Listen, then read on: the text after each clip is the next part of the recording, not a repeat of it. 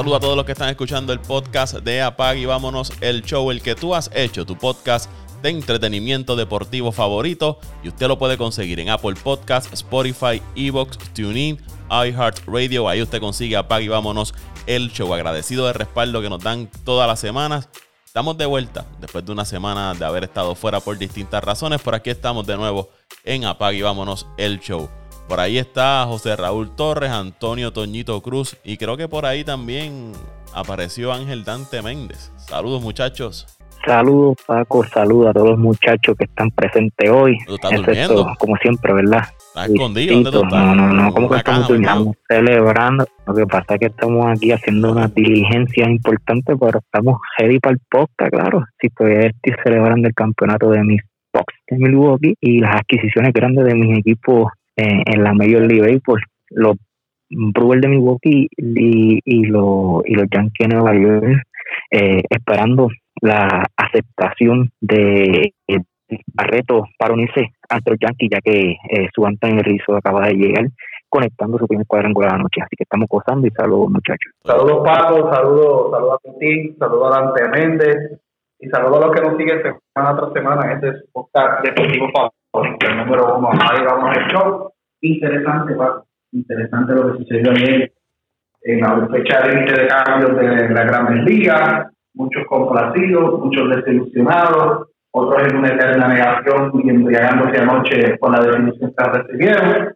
Eh, pero vamos, vamos a hablar de eso, no, no, no digamos más, vamos a hablar de lo que. Como dijeron los muchachos, la fecha límite del cambio de las grandes ligas fue una de las mejores en los últimos años, si no la mejor. Una fecha límite de cambio que nos mantuvo a todos al borde de los asientos desde que comenzó durante toda la semana. Los movimientos que se estuvieron realizando y en el último día se realizaron eh, movimientos ya con el reloj a punto de expirar para cerrar la fecha límite de cambio. Grandes jugadores fueron movidos. Eh, me parece que cerca de 10 jugadores que han sido seleccionados al juego de estrellas eh, cambiaron de equipo. De las movidas que más llamó la atención durante la semana estuvo la que hicieron los Dodgers con el equipo de los Nacionales de Washington, donde los Dodgers eh, adquirieron a nada más y nada menos que a Max Scherzer y a Trey Turner del equipo de, de los Dodgers. Me parece que ese es uno de los de- del equipo de los Nacionales. Me parece que ese es uno de los cambios más significativos que, que se realizaron. Obviamente los Dodgers se llevan un lanzador que ha ganado tres veces jue- eh, premio Cy que estaba teniendo una buena temporada, quizás no la mejor, pero una temporada bastante efectiva, 8 y 4, 2.76 de efectividad en 19 salidas y en, con el equipo de los Nacionales. Y Trey Turner, uno de los mejores campos cortos que tiene el béisbol ahora mismo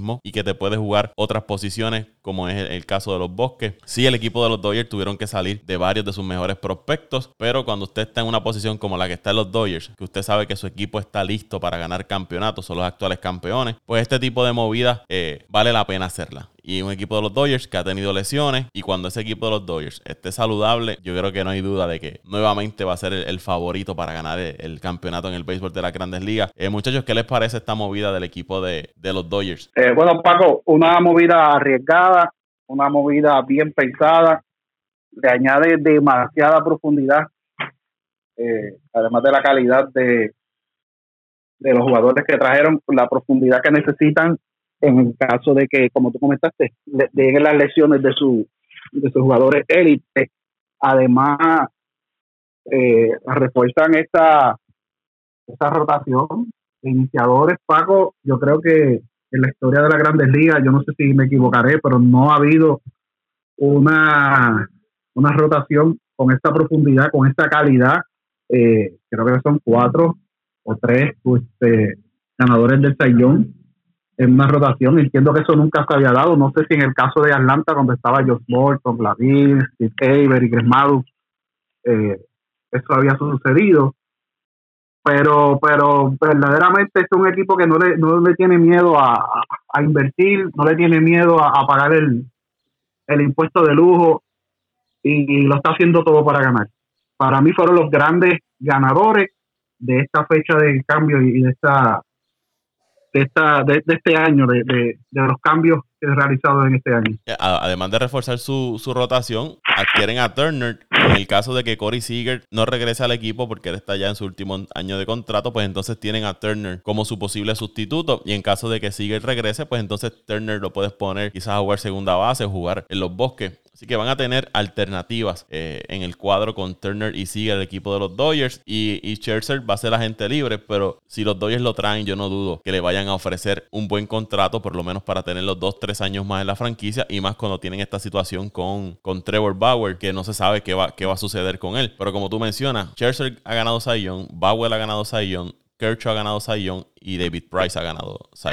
O sea que son cuatro, sí, Paco, cuatro. Se me olvidaba David Price. O sea, son cuatro grandes lanzadores, aunque David Price no ha sido el mismo David Price de cuando estaba en Tampa, de sus primeros años de contrato en Boston, pero es un lanzador veterano que saliendo del bullpen te, te, puede dar un relevo largo efectivo. Entonces tiene a, Walker Bueller, o sea, tiene, ah, y si le añades ahora que también reforzaron su, su bullpen, o sea, esto es como diría Paco Lozada, esto es un apague y vámonos en las grandes ligas. Ahora, vamos a ver cómo engrana este equipo y si pueden alcanzar eh, ganar esa división, porque los gigantes de San Francisco no realizaron muchas movidas, pero sí este hicieron unas movidas claves que a lo mejor no son de no, no, no llamaron mucho la atención, pero que sí le añade cierta profundidad al equipo. Y si no logran ganar la división Paco, se van a ver en un juego de wild card, por lo que nosotros entendemos que, que va a ser el, el, otro equipo de wild card, que será San Diego.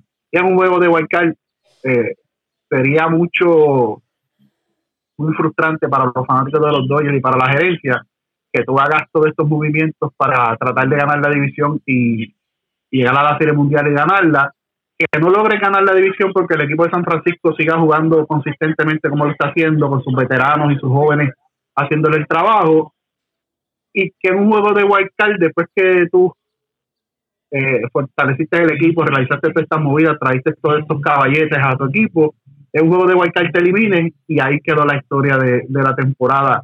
Y entonces, de pasar a ser para mí uno de los cambios más grandes en la historia de la fecha de cambios de, de las grandes ligas, podría ser considerado uno de los fiascos porque no, no tendría el resultado que muchos esperarían con ese núcleo de jugadores que acaban de, de, unir en ese equipo. Y en el lado del equipo de Washington, que venía de ser campeón hace varias temporadas atrás, pues comenzó entonces a salir de esos jugadores importantes de la franquicia. En este cambio reciben al receptor Gabriel Reese, lanzador derecho Josiah Gray, al otro lanzador derecho Gerardo Carrillo y al guardabosque Donovan Casey de parte del equipo de, de los Dodgers. Los Nacionales fue otro de los equipos que estuvo bien activo. Salieron de John Lester, eh, salieron de Jan Gómez, salieron de Josh Harrison, salieron del lanzador de la revista Daniel Hudson, que lo enviaron a los padres. Kai Schwarber, que fue enviado al equipo de, de las Medias Rojas de Boston. Habían cambiado también al zurdo Brad Hunt, que lo enviaron al equipo de, de Toronto. estamos hablando de cerca de 6, 7, 8 jugadores que salió este equipo de, de Washington, que sin duda era un equipo con talento, pero era un equipo que había estado entrando en edad y las lesiones lo habían afectado en los últimos años. Strasburg lastimado, Corbin lastimado. Esa rotación eh, sufrió lesiones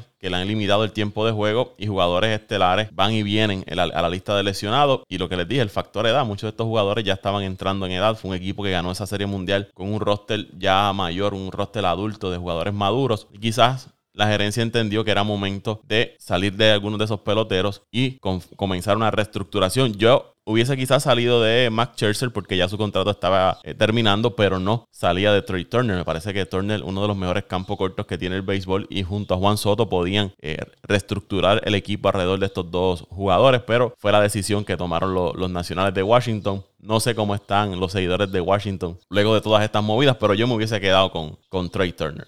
Algo yo, pues por lo que podemos ver, salieron prácticamente de su plantilla regular, excepto de Víctor Robles y de Juan, Soto, y Josh Bell. Y, y Josh Bell, que lo trajeron en contrato este año, que me sorprende que no lo hayan cambiado porque aunque Josh Bell últimamente ha mejorado su ritmo ofensivo, pero no al nivel que ellos esperaban para, para que le contribuyera. Eh, prácticamente salieron de su plantilla, salieron de sus prácticamente de sus lanzadores, salieron de, de, de su receptor, que fue el último cambio el de Gom con Harrison. Y salieron de, relevistas, que era Han y Hudson. Hudson fue clave cuando yo gané Por la eso, Han, Hudson, exacto, pues a eso iba. Y entonces desmantelan el equipo, que yo entiendo que haya cierta desilusión o que hayan tirado la toalla y digan, ok, eh, ya con este grupo no vamos a conseguir eh, lo que esperábamos porque luego del campeonato no han rendido, no han rendido igual, las lesiones los han afectado mucho yo entiendo que es la mentalidad, pero hacerlo de esta manera, o sea, de la noche a la mañana, tú cambiar tu equipo por completo para entonces empezar un proceso de reestructuración que te va a tomar 3, 4, 5, 6 años, habrá hasta 10 años, dependiendo del desarrollo de estos peloteros, que muchos de estos peloteros que, que, que son prospectos eh, no, no despunten ni logren llegar a las grandes ligas, pues entonces eh, los grandes perdedores serán ellos. Pero sin y una, duda, una división complicada. complicada. Ahora, ahora mismo es la, la división más, más competitiva en toda la, las grandes ligas. Todos los equipos tienen sobre 40 plus victorias cuando la mayoría de las demás eh, divisiones eh, todas tienen un equipo, la mayoría tienen un equipo que, no ha llegado a las 40 victorias. O sea que es una, una división que desde el último al primero todavía la, la diferencia son 6, 7, 8 juegos que a este tiempo de la temporada no es una gran ventaja. Con un grupo, con un equipo de, de, de, de Atlanta que hizo para mí unos buenos movimientos, con equipo de los Mets que hizo unos movimientos que aunque no, no parezcan grandes, eh, iban reforzando lo que le ha dado resultado a la temporada, que es el relevo, el picheo y, su banca. Eh, un equipo de Filadelfia que aunque no se movió mucho, sí hizo sus movimientos y se reforzó. O sea, eh, que para, para esa división tú vas a hacer unos movimientos tan drásticos y, limpiar la casa de la manera que lo hicieron, como que no hace sentido porque tú tienes que mantenerte competitivo, aunque estés en la cuarta, en la quinta posición, tú tienes que tener, eh, mantener cierto nivel de juego para que entonces trates de repuntar en dos, tres años, volver a estar entre las primeras posiciones, pero ellos lo, lo que hicieron para mí, no sé si ustedes lo ven igual, son unos movimientos que, que ellos van a pasar cinco, seis, hasta diez años en, volver a estar al nivel que estuvieron eh, en las grandes ligas de ser una de, una de las mejores franquicias en la división y en las grandes ligas. Pues muchacho, eh, no aparece Dante, no sabemos qué está pasando con este muchachito, eh, pero no, no, voy a seguir, ¿verdad? Papi, tía, aquí ya está hablando. Ah, oh, ve, ve, hacía falta que yo saliera y, y, y, y mencionara su nombre para que para que diera cara, pero pues nada, estamos, me, estamos me pide leitando escuchando a Toño estamos contigo y sabes que tienes los brazos abiertos y las puertas abiertas aquí en Nueva York, los Yankees de Nueva York. Y yo sé que te gozaste ese palo anoche de Anthony Rizzo. Pero nada, hablando del equipo de los Nationals y los Dodgers, eh, de acuerdo con ustedes, el equipo de los Nationals es barato. Ese, ese equipo, un equipo que hace dos años fue campeón y un equipo que todavía tenía mucho talento. Aquí el problema siempre de este equipo fue las lesiones, especialmente con uno de sus mejores lanzadores, eh, Stephen Strasburg. Eh, se le dio un contrato y luego de ese contrato yo creo que Strasburg no ha podido lanzar eh, cinco partidos. luego de ese, ¿verdad? se jugó ese contrato. Y, y jugadores como el mismo Juan Soto, que, que no se han mantenido saludables después de, de ese gran año, de ese campeonato. Yo creo que, que se quitaron, ¿verdad? Y, dijeron, mira, sabemos que ya con este con este núcleo de jugadores lo más que podemos hacer es quizás llegar a un white card o ganar la división, pero no no es un equipo que se ha mantenido saludable, como, como acabo de decir.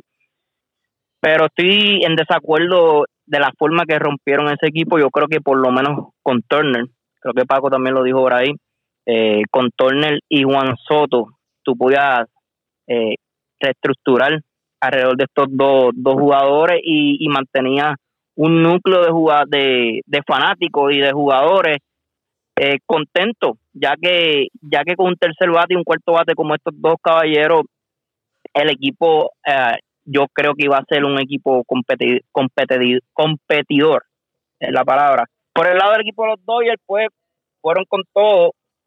Yo creo que tienen la ventaja que no tienen otros equipos de tener el dinero, tener la finca y también tener el talento.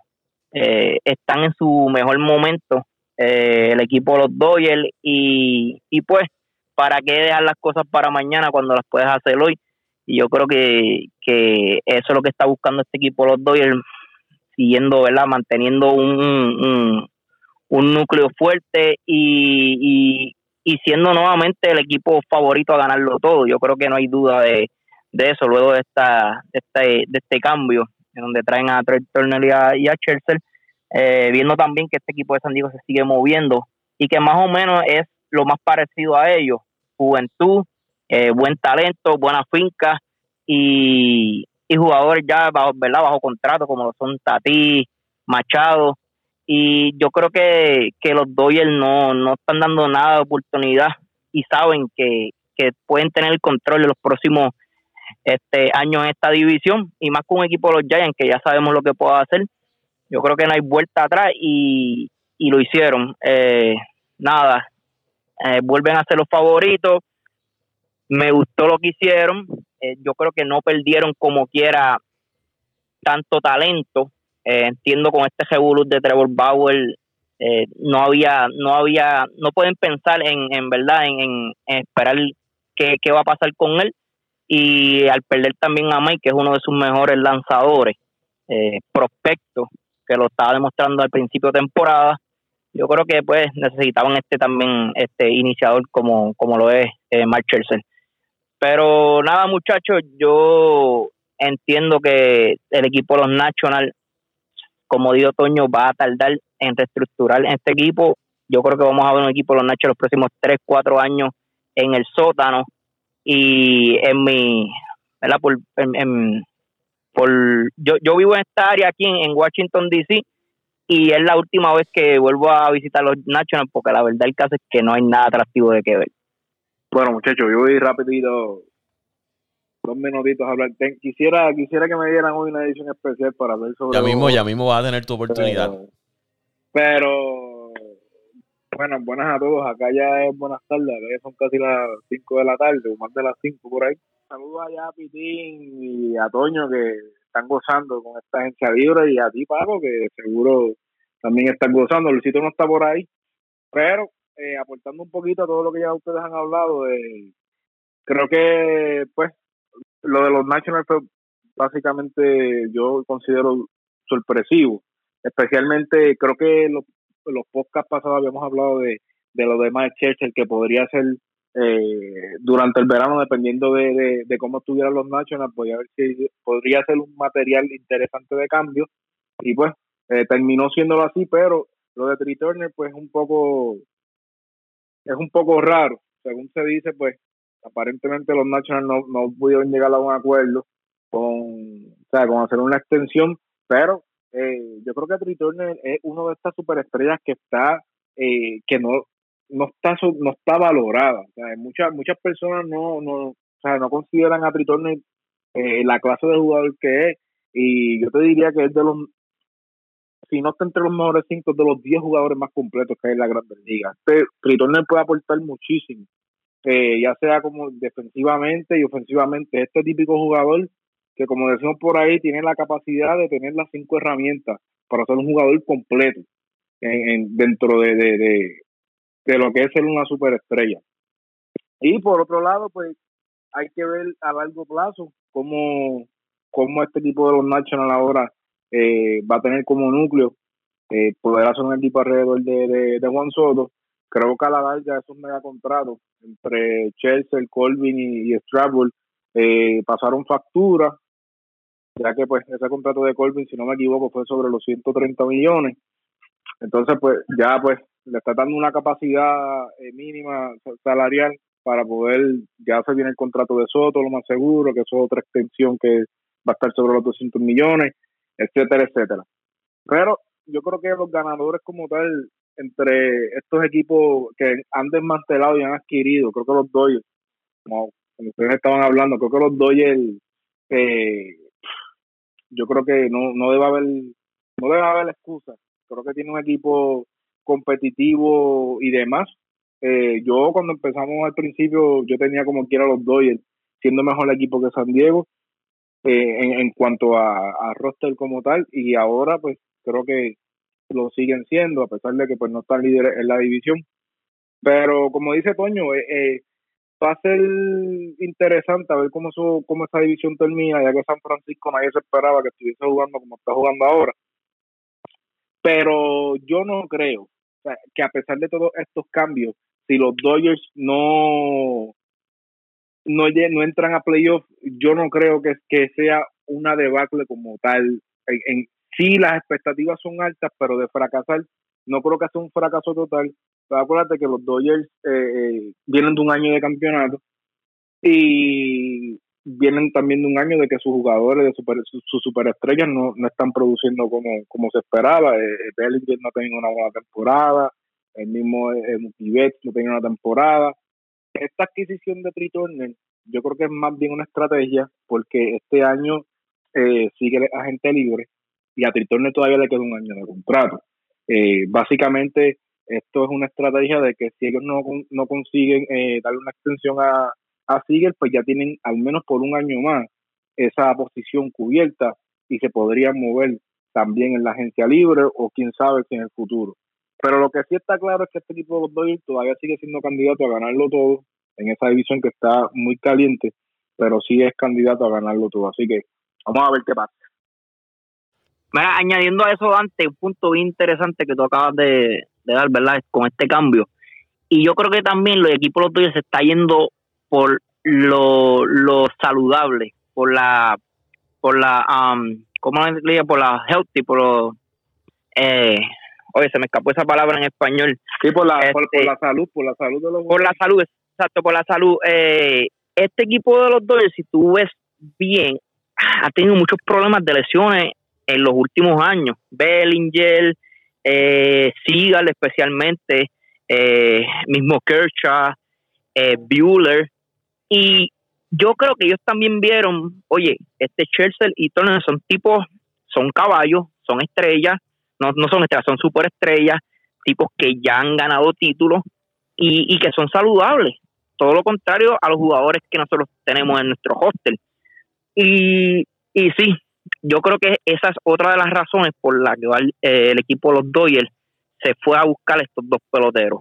Eh, no tan solo son buenos, sino que son se mantienen saludables, cosa que Corey Seager especialmente no ha podido ¿verdad? Este, eh, hacer con este equipo de los, de los Dodgers. Para terminar con, con, con ese tema de los Dodgers y, y Washington, en esa división del oeste me parece que, que, los padres, cierta manera, comparado con lo que hizo San Francisco y lo que hizo los Dodgers, pues fueron los perdedores para mí, porque no hicieron grandes movidas, sí trajeron una que otra pieza para darle profundidad al equipo, pero se había hablado mucho de los padres, iban a estar bien activos buscando otro lanzador. Se habló de José Berríos, en un momento se habló de, Max eh, Scherzer, que se mencionó que iban a salir de Eric Hosmer, pero en este último día no, no, se movieron, no se movieron mucho. Sí añadieron profundidad, pero el picheo me parece que, que no, debieron añadir quizás un, iniciador adicional. Vamos a ver si entonces con la llegada de Hudson eh, van a, usar más el, juego de bullpen, ¿no? Su iniciador 4 o 5 entradas y entonces traer rápido el, el bullpen. Y los gigantes Traen a Chris Bryant, que puede jugar en los bosques, puede jugar tercera base. jugador que ganó el premio eh, más valioso de las grandes ligas en un momento. La salud no la había podido, ¿verdad? Tener una temporada como cuando ganó el jugador más valioso, pero me parece que esta temporada estaba teniendo una buena temporada. Y entonces llega a los gigantes de San Francisco, que están dominando la división, y le da un plus, le da un jugador extra, un bateador que pueden utilizar tanto en los bosques y en la tercera base. Así que los gigantes a última hora hicieron un gran movimiento para entonces traer a, a Chris Bryant y mantener tratar de mantenerse al frente, porque los Dodgers con estas movidas, no hay duda de que ellos van a buscar la primera posición en la división, porque lo, que habló Toño ahorita, un juego de white card, cualquier cosa puede suceder y te puedes eliminar en ese, en ese juego de white card. Un, dato bien importante, Paco, de estos tres equipos, uno, de, uno de ellos no va a estar en las playoffs, ¿sabes? se va a eliminar por el white card y, y esto va a ser bien grande porque por ejemplo, el caso de los gigantes de San Francisco, pongamos que caigan en el White Card, eh, luego de esta gran temporada que han tenido, va a ser, no una desilusión, pero sí va a ser como un golpe fuerte para, para organización, ya que ¿verdad? se mantuvieron todo el año y que caigan a lo último en y perder este juego, al igual que el equipo de los Dodgers y el equipo de los Padres. So que vamos a ver uno de estos tres equipos fuera de las playoffs y siendo prácticamente los tres equipos más dominantes de la Liga Nacional, sino de la liga, de la, de todas las grandes ligas. Ahora mismo si vemos esos récords, estos tres equipos están, si no están igual, están por encima de muchos equipos que lideran la división, en sus respectivas divisiones en, en todas las grandes ligas.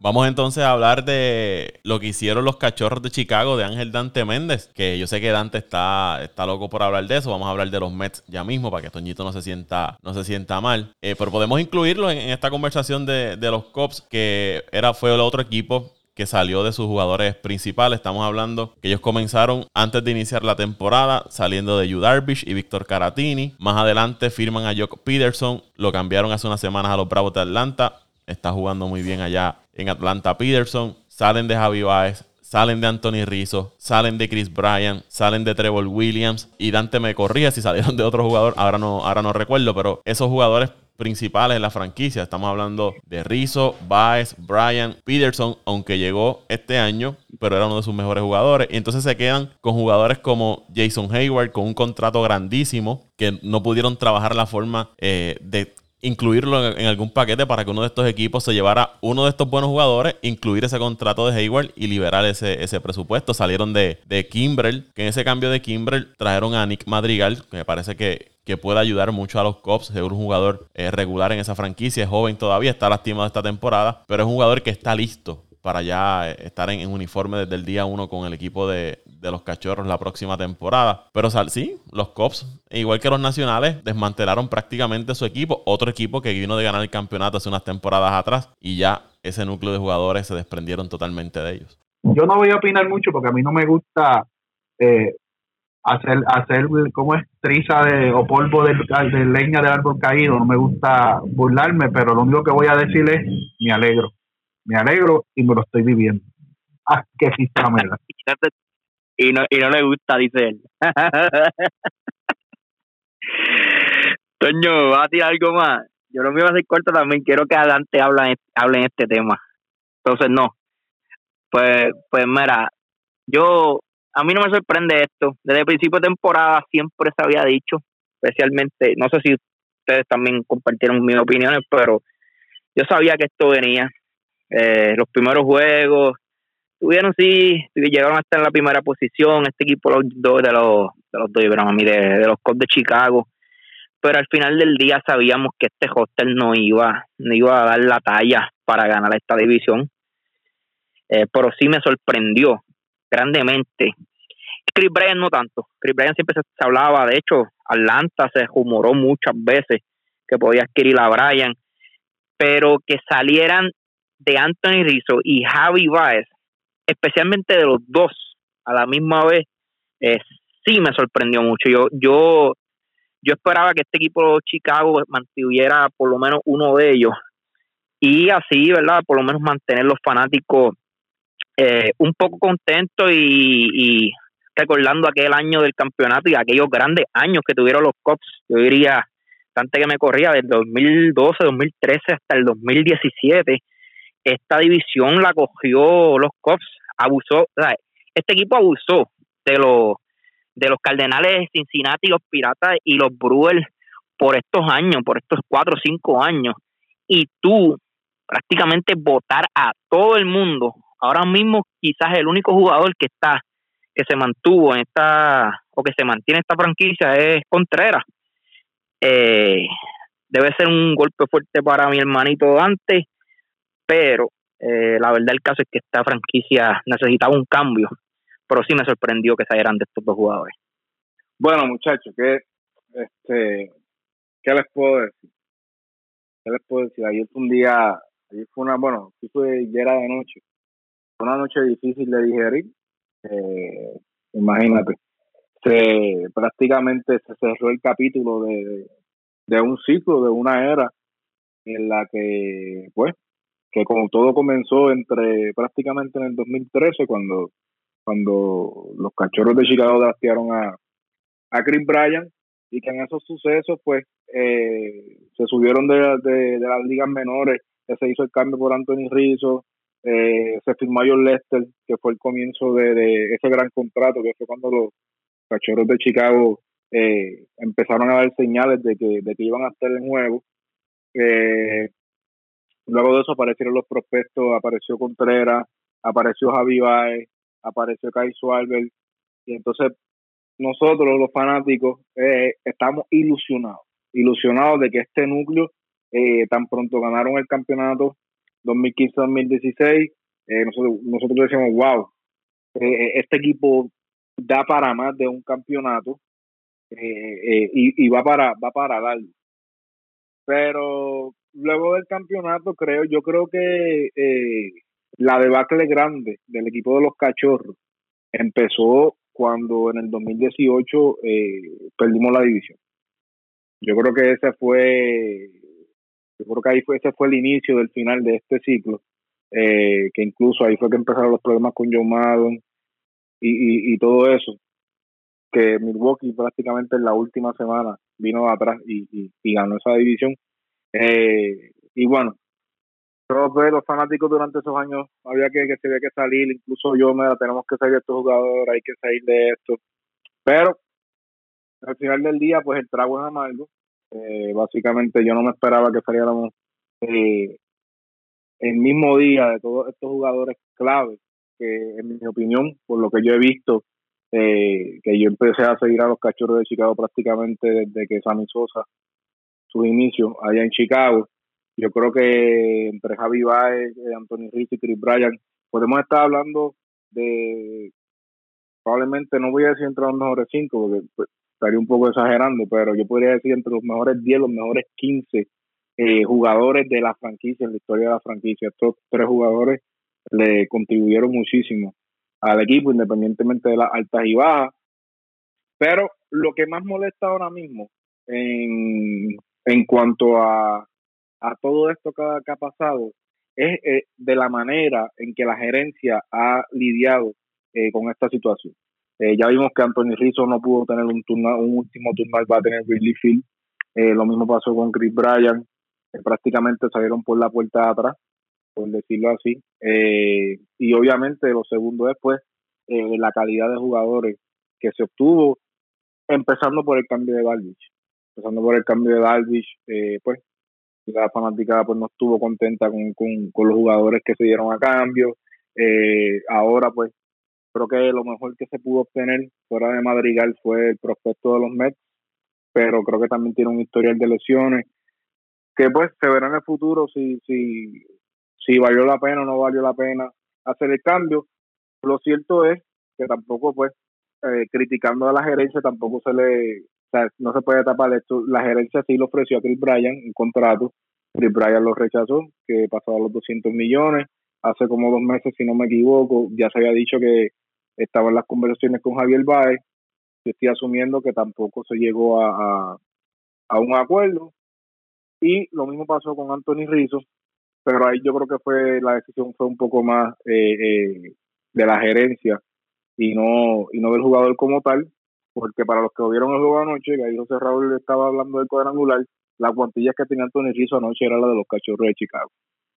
Y se pudo ver claramente que Brian cuando se enteró anoche que iba, que fue cambiado a San Francisco, al equipo de San Francisco, se pudo ver claramente cuando intercambió un abrazo con el, eh, con el coach de bateadores, su, las lágrimas que tenía. Así que estos jugadores, para muchos de los fanáticos de Chicago, y me incluyo, significaban más que, que, un jugador. Prácticamente en esta era eran íconos de, de, la franquicia y pues de la manera en que se, se lidió con la situación, eh, todo apunta, pues la molestia es súper, súper, súper. Tú puedes estar en todas las redes sociales buscando. Eh, hay mucha gente molesta porque igual no se cambió y yo soy uno también que todavía anoche miraba así a la pared y decía, Dios mío, pero ¿por qué no salimos de Hayward?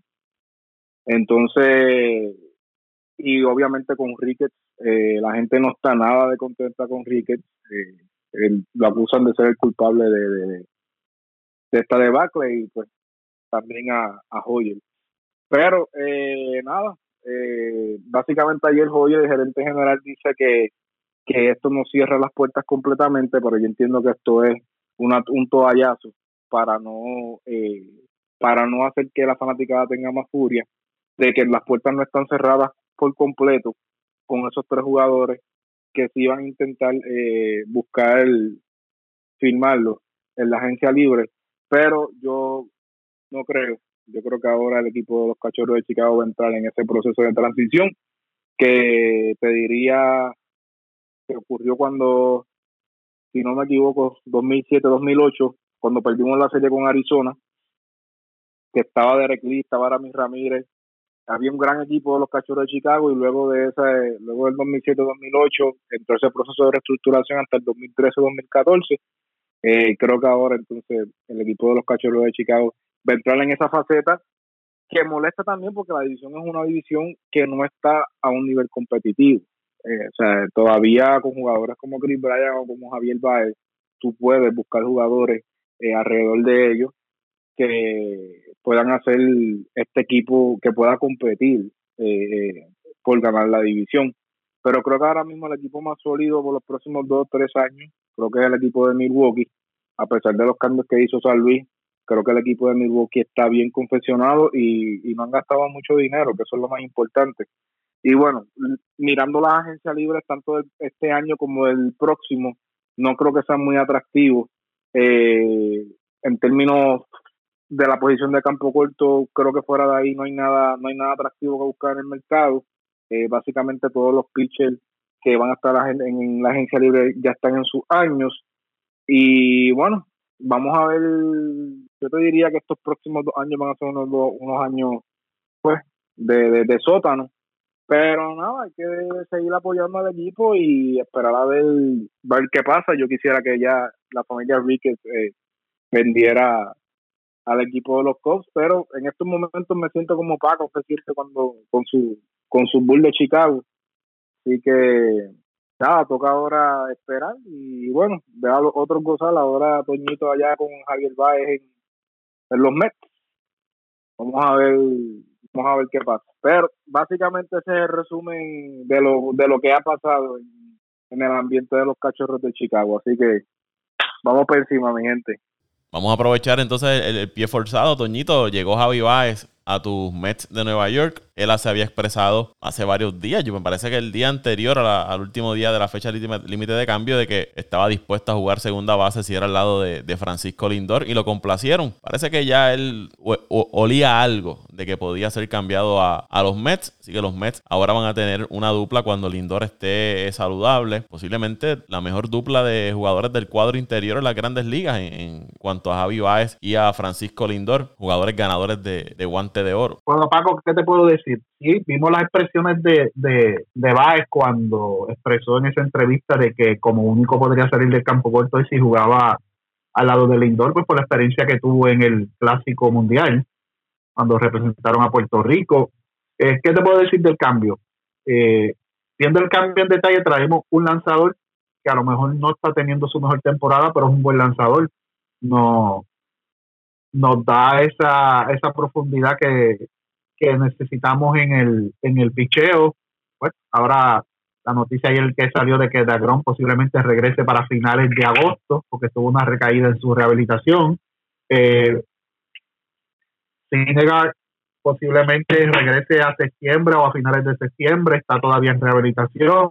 Por lo menos Carrasco llegó anoche y tuvo una buena salida, cuatro entradas eh, una carrera nada más, o sea que son buenas noticias, pero hay que reponer la salida de Lucchesi, la salida de Peterson y, darle la profundidad a ese, a ese, a ese cuerpo monticular, a ese relevo que para mí hasta ha estado sobreusado, eh, ha trabajado mucho porque aunque han los lanzadores de los MES, algunos han hecho buen trabajo, hay otros que donde el bullpen ha tenido que salir muy temprano en el juego y hay otras eh, ocasiones donde los juegos se han comenzado con los lanzadores, estilo lo que estaba haciendo eh, Kevin en, en, Tampa y, se ha tenido que sobreutilizar.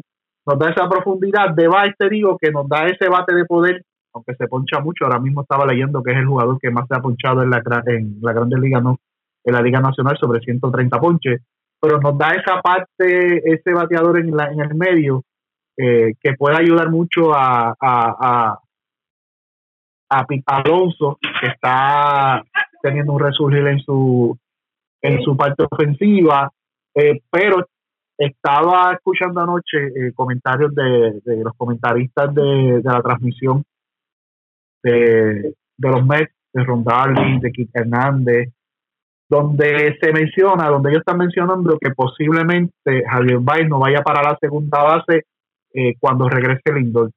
Que lo que están buscando es de que Javier Baez, por sus cualidades defensivas, por su brazo, por sus habilidades físicas y, de destreza, se ha movido a la tercera base, porque en la segunda base está Jeff McNeil, que pues, está comenzando a mover bien su bate, está en un buen tren ofensivo, pero no tiene esa flexibilidad para jugar otras posiciones que no sea segunda base o los auxiles, que es que lo he visto jugando, no puede ser tercera base. Ahora, nos añade más profundidad en el banco, porque entonces tenemos a J.D. Davis en el banco, ahora tenemos a Peraza en el banco, o que Peraza está lastimado, pero se espera que regrese en dos semanas más. Está Guillermo en el banco, está ya Jonathan Villar en el banco, o sea, que le da esa profundidad en el banco a los Mets, la fortalece la, profundidad, que es lo que ha mantenido el equipo hasta ahora con una leve ventaja en, la, en la primera posición en esa división este.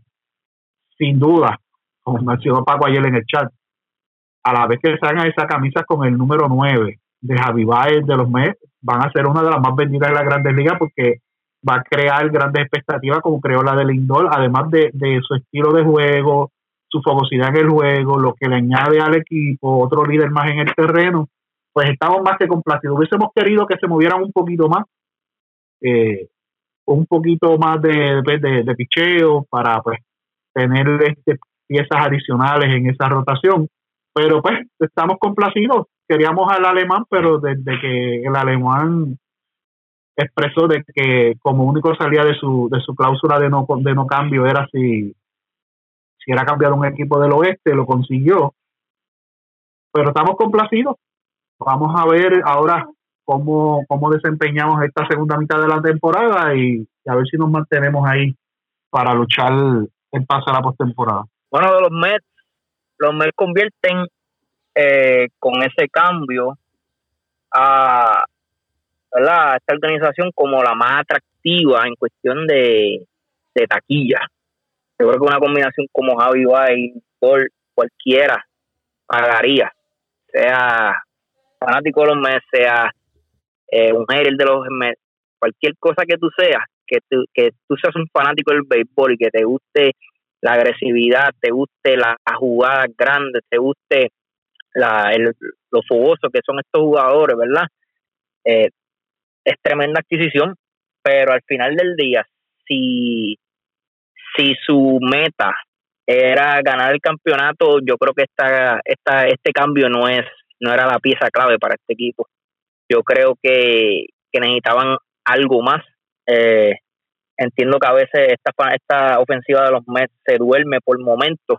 Y Javi Baez es uno de esos peloteros que cuando está caliente te produce, te da el batazo grande, pero sabemos que no es un bateador consistente tampoco. O sea, está añadiendo otro, otro bateador a esta alineación eh, inconsistente, como lo ha sido Lindor este año, como lo ha sido este otros jugadores, ¿verdad? Que Toño, Toño los conoce, pero esta, esta ofensiva de los Mets yo, yo creo que necesitaba un poco más eh, eh, para, ¿verdad? para poder mirar hacia un campeonato.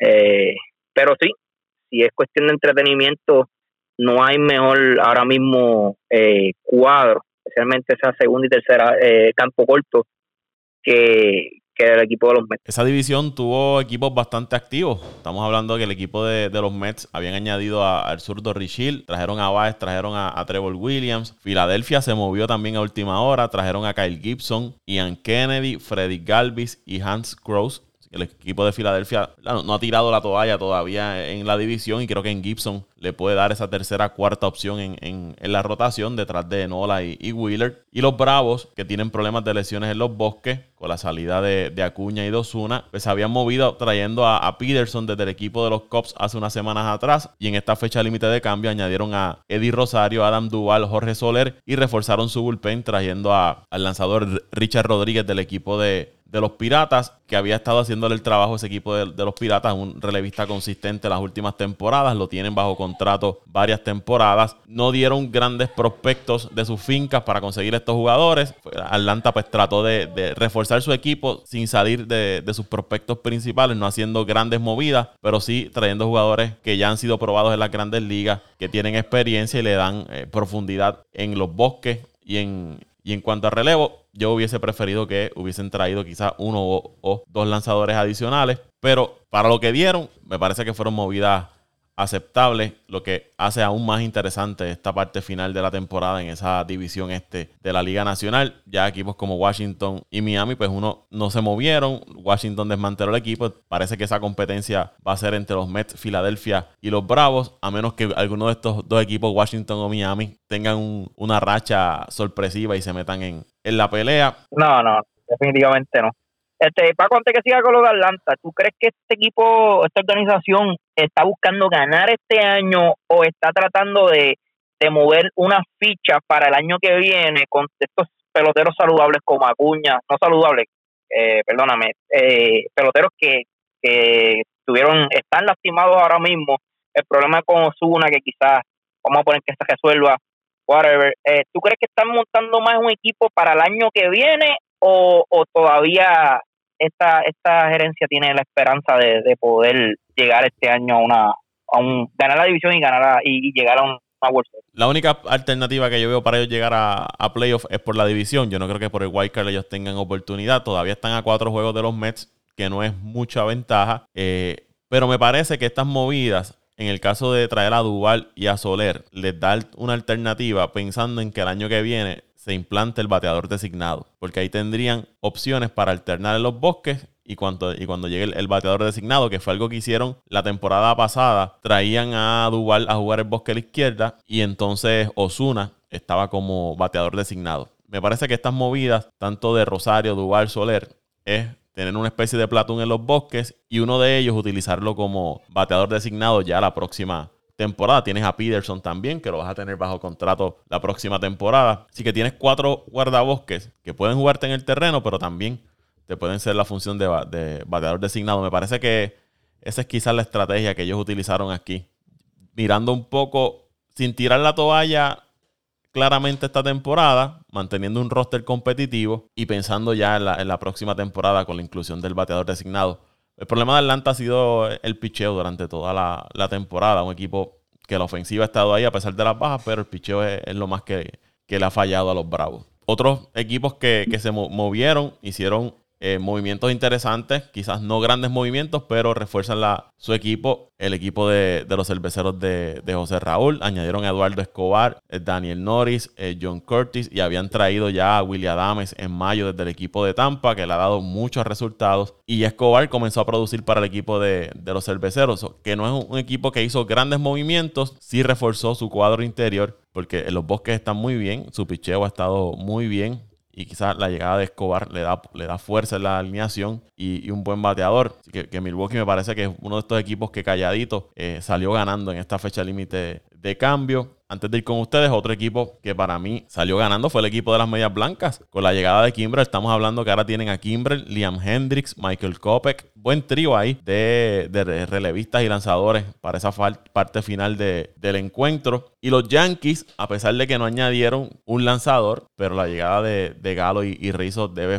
ayudar a esa ofensiva de, los Yankees, que es otra ofensiva que, que cae en lagunas y no caen esas rachas negativas y no logran producir carreras. Son dos bateadores que tienen fuerza. Galo es un bateador que se poncha bastante, pero Rizzo es un bateador más consistente y debe ayudar a ese equipo de los Yankees y entonces le da estabilidad en la primera base a la franquicia de, Nueva York. Parece que esos equipos, ¿verdad? Son otros equipos que, salieron ganando en esta fecha límite de cambio. Toronto adquiriendo un lanzador en, José Berríos, aunque dieron buenos prospectos de, su finca, eh, dos de sus mejores cinco prospectos, pero lo hablaba Toñito en el chat, Berríos le viene a dar ese segundo, tercera opción o quizás ser la primera opción en esa rotación del equipo de, Toronto, que es un equipo todavía joven, quizás este no sea su año, están atrás en la división, en el White Card tienen oportunidad, pero se siguen preparando ¿no? para las próximas temporadas. Y, un equipo que tiene tanta profundidad en el cuadro interior que de los jugadores novatos que se desprendieron, pues quizás no, no les afecte mucho.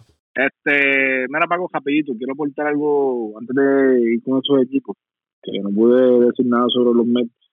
Este, los movimientos que hicieron los Mets, lo, lo voy a bautizar como, como Luisito Vázquez siempre dice, mercadeo. Esa es básicamente la palabra que, que se puede decir. Eh, como dijo, como dijo Raúl, cuando, bueno, Raúl Otoño, perdóname, yo creo que fue Toño, cuando Javier Baez esas camisas salgan, a la venta, eh, se van a, se van a vender, se van a vender mucho eh, por el impacto de la comunidad hispana en Nueva York, creo que, y de la comunidad puertorriqueña, que, que hay obviamente hay millones de habitantes eh, puertorriqueños en Nueva York, de seguro de seguro pagarían por presenciar a, a Javier Baez y a Lindor eh, en ese campo corto, en segunda base o donde los vayan a poner, ya que pues eh, Toño nos está explicando ahí cuál es, cuál es la estrategia de los Mets. Pero de que sí va a ser atractivo, va a ser muy atractivo. Así que yo creo que yo creo que los Mets, si logran sobrevivir eh, este mes de agosto. Perdona, perdona, tengo que interrumpirte antes. Estoy haciendo el podcast aquí con mi esposa y ella dice que va a ser demasiado atractivo ver a Javi Baez con un informe de los meses. ya ustedes saben. Ya, ya, ya, ya, ya, ya me imagino. Hasta yo lo Viste, es lo, que, es lo, que te digo, o sea, ya, ya, ver, había vistajitos, ya se están moviendo ya la fanaticada para los Mets si los Mets sobreviven este mes de agosto va a ser bien interesante porque ya estamos viendo que Jacob de Grum está dando muestras de que se está de recaída, bastante recaída. Yo entiendo que los Mets ahora deberían preocuparse más por cuidar a Jacob de Grum eh, en estas próximas semanas, tratando de aguantar y mantenerse a tope en esa división. Ya tienen un rival menos, que son los, los nacionales de Washington, eh, que eran básicamente el equipo, si nos vamos a nivel de, de, iniciadores, era el mejor equipo con iniciadores en la división, ya te sacaste ese equipo de encima, lo que te da ahora un poquito más de flexibilidad. Así que yo creo que este va a ser un mes bien, bien, este mes de va a ser bien determinante en lo que, lo que va a pasar con, el equipo de los Mets, que si se logra colar eh, en unas playoffs, pues bueno, va, va, va a ser interesante saber eh, ver una serie ya con Jacob de Grum en primer partido en la lomita. Así que vamos a ver. Pero ahora volviendo a lo que dijo Paco, yo creo que el equipo de los Yankees, yo creo que la firma de Anthony Rizzo sí le da, sí le da eh, eh, una flexibilidad, como bien tú dijiste, Paco, en primera base y defensivamente muchísimo. Y eh, ofensivamente, a Anthony Rizzo no se poncha mucho, es un bateador de bastante contacto. Al ser un bateador zurdo, creo que en el, en el Yankee Stadium, en lo que queda de temporada, podría, podría brindarle mucha, mucha ofensiva a los Yankees. Toronto, creo que Toronto, esa edición de Anthony, de Anthony, esa, edición de José Berríos, eh, sí, le da un impacto eh, al equipo de Toronto, pero como bien tú dices, eh, Paco, no creo que todavía estén preparados para liderar esa división, porque calladito, el equipo de Boston coge a Kyle Schwarber. Y Kyle Schwarber ofensivamente está teniendo un año bastante productivo. Y sin Chris Sale están ahí todavía peleando esa división. Así que yo creo que una de las sorpresas de este año, si se logran colar, van a ser las medias rojas de Boston, porque nadie, o sea, bueno, por lo menos que yo me acuerdo cuando hicimos el análisis, que nadie puso a los Medias Rojas de Boston a ganar la división y yo creo que ni tan siquiera a, entrar a las playoffs, así que va a ser interesante ver ese desenlace y los White Sox eh, con la adquisición de Kimbrel y ah, se me olvidó el nombre, no sé si es Tepera, que también era un relevista de los cachorros, que fue cambiado el jueves antes de que anoche cambiaran a Kimbrel para las medias para las medias blancas, le da más, más solidez a este equipo de los White a ganar la división y posiblemente a ser uno de los candidatos a ganar la Liga Americana. Así que vamos a ver, vamos a ver qué pasa. Eh, antes de ir con, Toño y, José Raúl, el caso de Boston, me sorprendió que añadieran a, a. Yo pensé que Boston iba a buscar eh, quizás uno o dos lanzadores. Me parece que ofensivamente está bien. La llegada de Schwarber quizás le puede presentar un problema defensivo al equipo de Boston, porque no es el mejor jugador defensivo. Entonces, si lo pones a jugar designado, le estarías entonces quitando el bateador designado a JD eh, Martínez. Lo tendrías que poner entonces a, jugar en, el terreno a JD Martínez. Si lo pones entonces a Schwarber a jugar primera o en los bosques, pues defensivamente te, te puede afectar. Yo, yo creo que él, yo creo que él va a cachar, creo, creo que lo van a poner de cacho. Porque Kyle Suárez juega receptor también. Yo, eso es lo que, eso es lo que yo estoy pensando. Eh, Entonces estaría sentando a, a Cristian Vázquez. bueno, puede ser recepturnearlo con Cristian Vázquez o jugarle fila. Acuérdate que el fil en el estadio de Boston no es tan grande tampoco que digamos. Es básicamente jugar de fil. Yo creo que esas serían las únicas dos opciones, porque como bien tú dices, designado eh, eh, le quitaría la oportunidad a Kelly Martínez, que está jugando bien. Yo creo que sería entre receptor o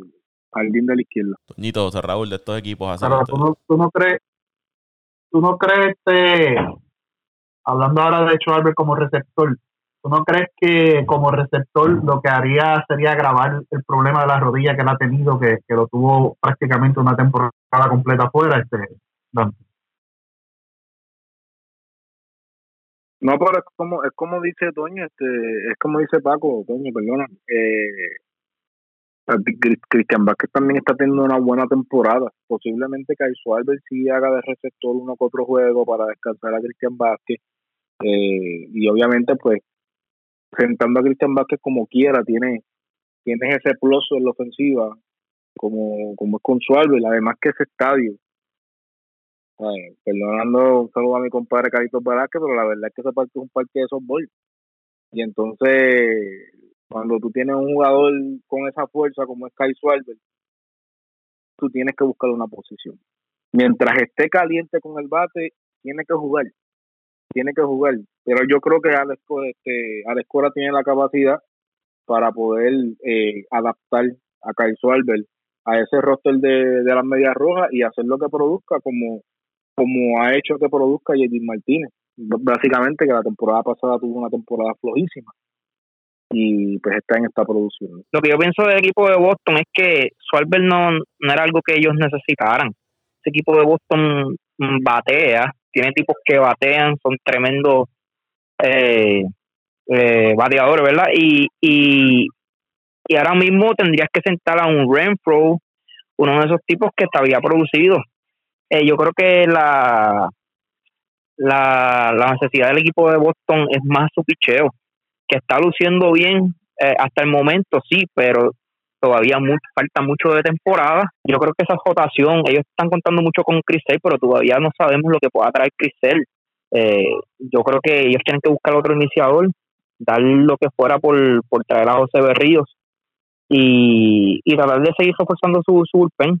Eh, y cuando tú ves equipos como Tampa, eh, Toronto, Nueva York, eh, mismo Chicago y Houston que se reforzaron y buscaron jugadores, ¿verdad? Que añadieron a su equipo jugadores que necesitaban.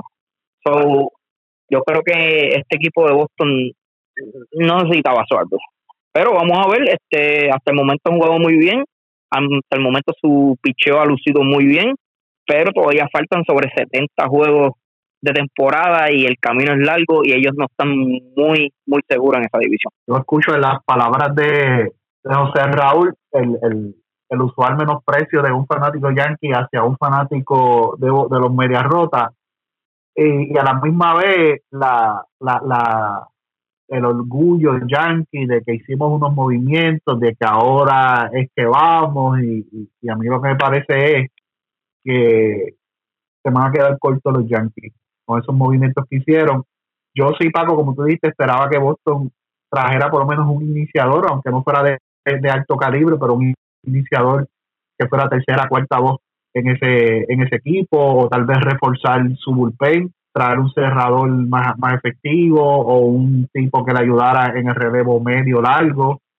Pero acuérdate, si trajeron a Schwarber, yo lo estoy viendo de esta manera, es porque le, preguntaron a, a, Cora y Cora dijo, ok, pues el que yo necesito es este tipo porque lo voy a utilizar para esto y, y, lo, y le vamos a sacar este provecho. Eso es lo que yo entiendo que sucedió con, con el caso de Schwarber.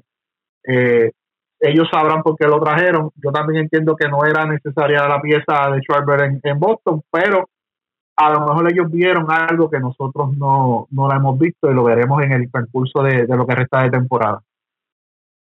Pero sí, en el caso de, de, Chicago se solidificó en esa sección oeste, eh, perdón, en esa división central, ya, ya estaba sólido, esa división central está bien, bien floja, como habíamos hablado desde un principio, y las cervezas de Raulito pues se pusieron, se pusieron en el mapa, mejoraron su ofensiva, que era su, su debilidad.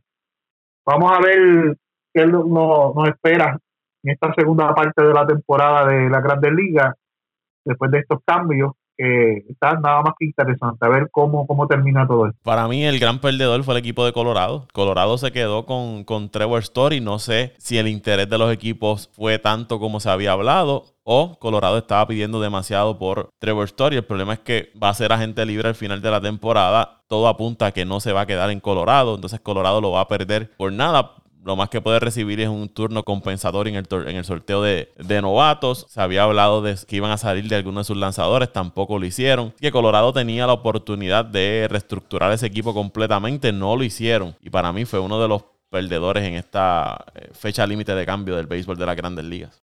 lo, que estuve leyendo de Story es que las ofertas no fueron lo que lo que esperaba Colorado, lo que tú dijiste. Eh, no sé si era que estaban pidiendo de más o mucho por él o, o lo que le estaban ofreciendo era muy poco. No sé cuál fue el, el, la situación, pero sí lo que estaba leyendo era que las ofertas no eran lo que no cumplían con lo, con lo que las expectativas de, de Colorado para cambiar la story.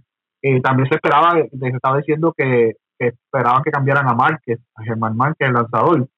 Pero ellos en una nota expresaron que Germán Márquez no estaba en cambio. O sea, ellos, aunque había muchos equipos haciéndole el acercamiento para ver la disponibilidad de Márquez para cambio, ellos manifestaron que Márquez no estaba en el mundo de cambio, o sea, no estaba en sus planes cambiarlo por lo menos, por lo menos este, este año ni el próximo año.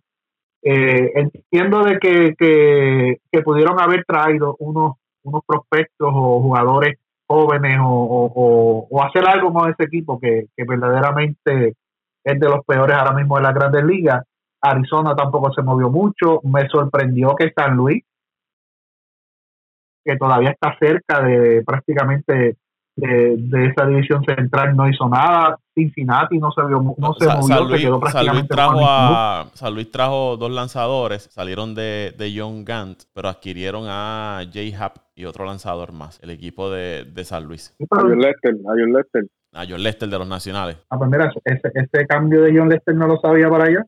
Vamos a ver cuánto le ayuda, pero aún así yo, esperaba que se moviera más, igual que Cincinnati. Cincinnati, estaba, buscando un, campo corto. Cincinnati estaba buscando un campo corto. Se habló de, Trevor Story y de Turner, pero, y como tú, tú mencionas, Toño, no, no hicieron ningún movimiento. No, y, y ahí, y ahí está que, que yo traje, porque Cleveland hizo sus movimientos, pero Cleveland yo creo que está más en, modo, modo eh, ¿cómo es? En este modo de sentado a ver qué es lo que pasa para entonces ellos moverse para el año que viene y te iba a comentar que ah, en, en, eso fue lo que los comentarios que yo traje en el chat, que me dijeron que yo era un loquito, que, que Trevor Story estaba en cambio para Cincinnati, porque se mencionaba un triple cambio entre, entre Nueva York, eh, Colorado y Cincinnati, donde Trevor Story pasara a, a Cincinnati, eh, Gray pasara a, a los Mets, y entonces los Mets enviaban unos prospectos al equipo de Colorado, pero pues el cambio quedó en nada. El cambio quedó en nada.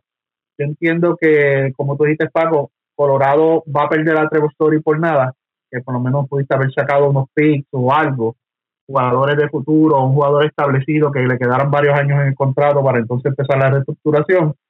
Pero pues, ellos, ellos sabrán lo que hicieron, ellos sabrán lo que hicieron, a lo mejor eh, al liberar el contrato de, parte del contrato de, de Arenado y pues estarán este, buscando darle un contrato grande a Trevor y veremos a ver qué pasa ahora en esta temporada muerta cuando se acabe la Grandes Ligas. Yo no creo que él se quede ahí. Sinceramente, yo creo que como están los planetas ahora mismo alineándose en el béisbol, yo creo que eh, Trevor va a terminar en la americana. Y lo más probable es que termine en el equipo de los Yankees. Yankees ahora mismo pues sufren de, carecen de ese campo corto. nosotros habíamos hablado de los Dodgers, pero ya los Dodgers básicamente tienen su campo corto, que va a ser Turner por el año que viene. Estamos asumiendo de que de que sigue también, o sea, los Yankees tienen opciones buenas de conseguirse el próximo año, de firmar el año que viene, un buen campo corto. Yo estoy seguro que no van a haber muchos equipos que ofrezcan tanto dinero por Trevor Story y por, o sea, los equipos grandes. yo no creo que ahora mismo los Angels tienen esa deuda todavía de Pujols, eh, Austin, de Austin que cobra muchísimo. Eh, bueno, podrían ser los Astros también. Hay que ver si hay que ver si Correa se queda, que podría ser otro destino. Eh, o el mismo Cleveland, como tú dices, que están ahora mismo. Pues yo pensaba que Cleveland iba a salir a vender, porque ahora mismo Cleveland, por lo que se ve, están en modo de reestructuración desde que salieron de, de Lindor, salieron de pues, ¿qué tú dices? Pues entonces van a irse a reestructurar.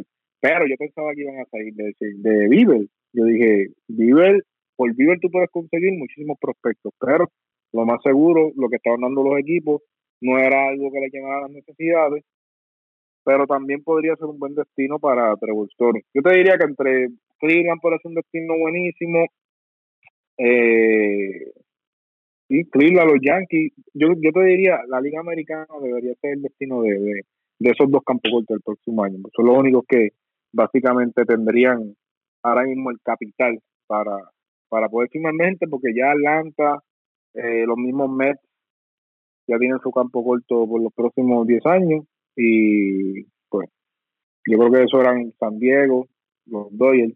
Los equipos grandes ya tienen esos jugadores en esta posición cubierta, así que yo creo que el destino de Trevor Story es en la Liga Americana el próximo año. Bueno, muchachos, ¿dónde lo siguen en las redes sociales? Bueno, como siempre, a mí me siguen en Twitter en arroba Antonio Cruz 528, arroba Antonio Cruz 528 en Twitter. Me pueden seguir como siempre también en Twitter, arroba Mendiciano underscore 89, arroba Mendiciano underscore 89. Me siguen arroba Paco Lozada PR en Twitter, arroba Paco Lozada PR en Twitter. Al podcast lo siguen en Twitter e Instagram. También Apple Podcast, Spotify, Evox, TuneIn, iHeartRadio. Como apague vámonos el show. Será hasta la próxima semana. Gracias por el apoyo y un abrazo a todos.